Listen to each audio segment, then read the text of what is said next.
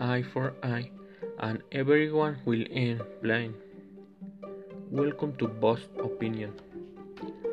Hola, sean bienvenidos a este pequeño podcast llamado La violencia, mito o realidad.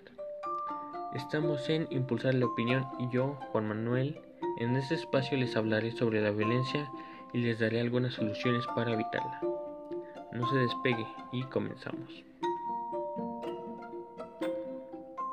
Bueno, primeramente para hablar de la violencia tenemos que saber qué es. La violencia se define como todo acto que guarde relación con la práctica de la fuerza física o verbal sobre otra persona, animal u objeto, originando un daño sobre los mismos de manera voluntaria o accidental. El elemento principal dentro de las acciones violentas es el uso de la fuerza tanto física como psicológica para el logro de los objetivos y en contra de la víctima. Los factores que promueven o crean violencia son los siguientes. El alcoholismo, la drogadicción, los estereotipos sociales y culturales, los trastornos mentales, así como ignorancia social, entre otros. La violencia ha demostrado ser una gran problemática a lo largo de la historia.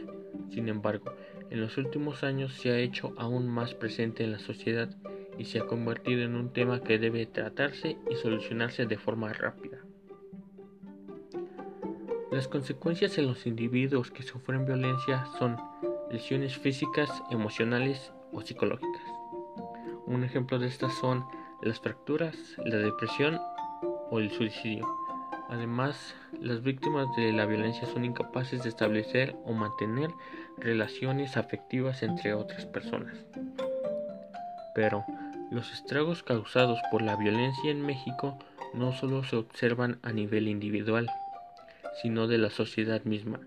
Algunos son reversibles y otros no, y pueden tener un impacto en el presente o a largo plazo. Un ejemplo de esto serían los siguientes el aumento de la pobreza, el incremento de la inseguridad, la creación de grupos delictivos e el incremento del número de asesinatos. No cabe duda de que la violencia es un problema que lastima a todas las sociedades, puesto que no discrimina y lamentablemente en todos los ámbitos sociales su presencia rompe los lazos culturales y familiares.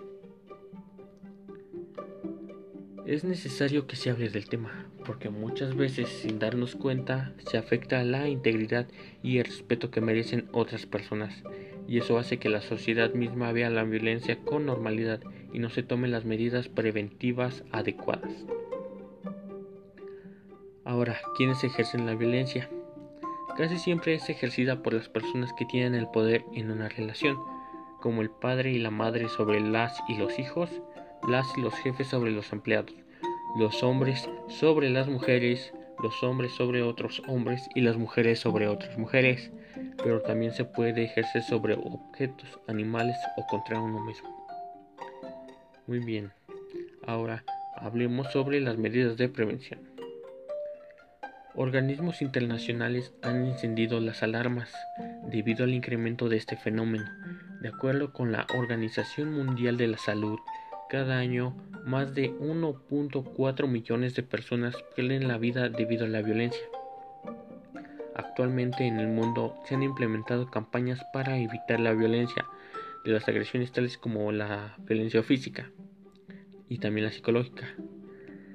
Mm, y bueno, también hay unas modalidades de modalidad de la violencia, que es la patrimonial, la económica y la sexual, pero estas muy pocas veces se abordan.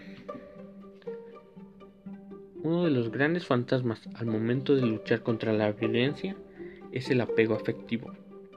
Esto hace que muchas veces se justifiquen los comportamientos agresivos o simplemente que se genere una dependencia afectiva en la que se normaliza cierto grado de violencia física o psicológica.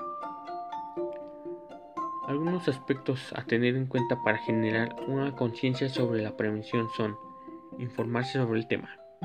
Nunca hay que dar por sentado que conocemos sobre este tema. La mayoría de las personas desconocen los aspectos cruciales de la violencia. Al estudiar y conocer los aspectos que generan violencia podemos identificar patrones para prevenir situaciones de riesgo. Generar diálogos y debates. Ayudando a generar pláticas sobre los problemas de la violencia se pueden encontrar soluciones y asimismo se evitan conflictos. Genera y fomenta un ámbito de respeto. Esto significa que tenemos que tratar a los demás como nos gustaría que nos traten.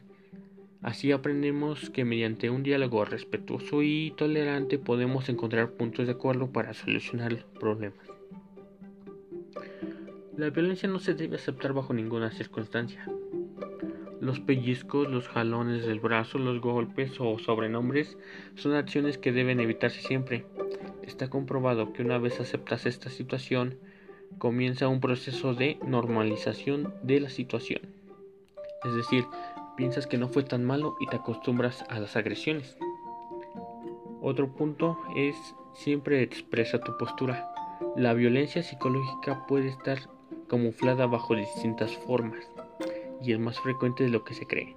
Muchas veces pensamos, no quiero generar problemas, o bien, temes que tu pareja se aleje y se opta por la sumisión.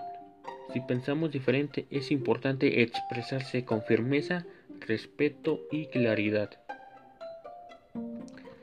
Bueno, estas serían algunas medidas de prevención. Hay más, pero estas son las más importantes desde mi punto de vista. Ahora, podemos concluir que la violencia es un problema en el que tenemos que hacerle frente individual y colectivamente para generar ambientes sanos de convivencia, seguros para jóvenes y niños. Se podría decir que la violencia sigue presente porque la gente misma la ignora o la ven con normalidad. Y esto se da porque desde pequeños en nuestras casas se generan estereotipos y nos inculcan que es normal que se den este tipo de situaciones. Prácticamente la violencia solo genera aún más violencia. No cabe duda que se debe de romper este ciclo generando prácticas desde el hogar para empezar a tomar medidas, puesto que en el hogar es donde empezamos a desarrollarnos como personas. Si queremos generar un cambio, empecemos por nosotros mismos. Violence create more social problems than it solves. Bueno, eso sería todo. Por favor, no olviden comentar qué les pareció y gracias por quedarse al final.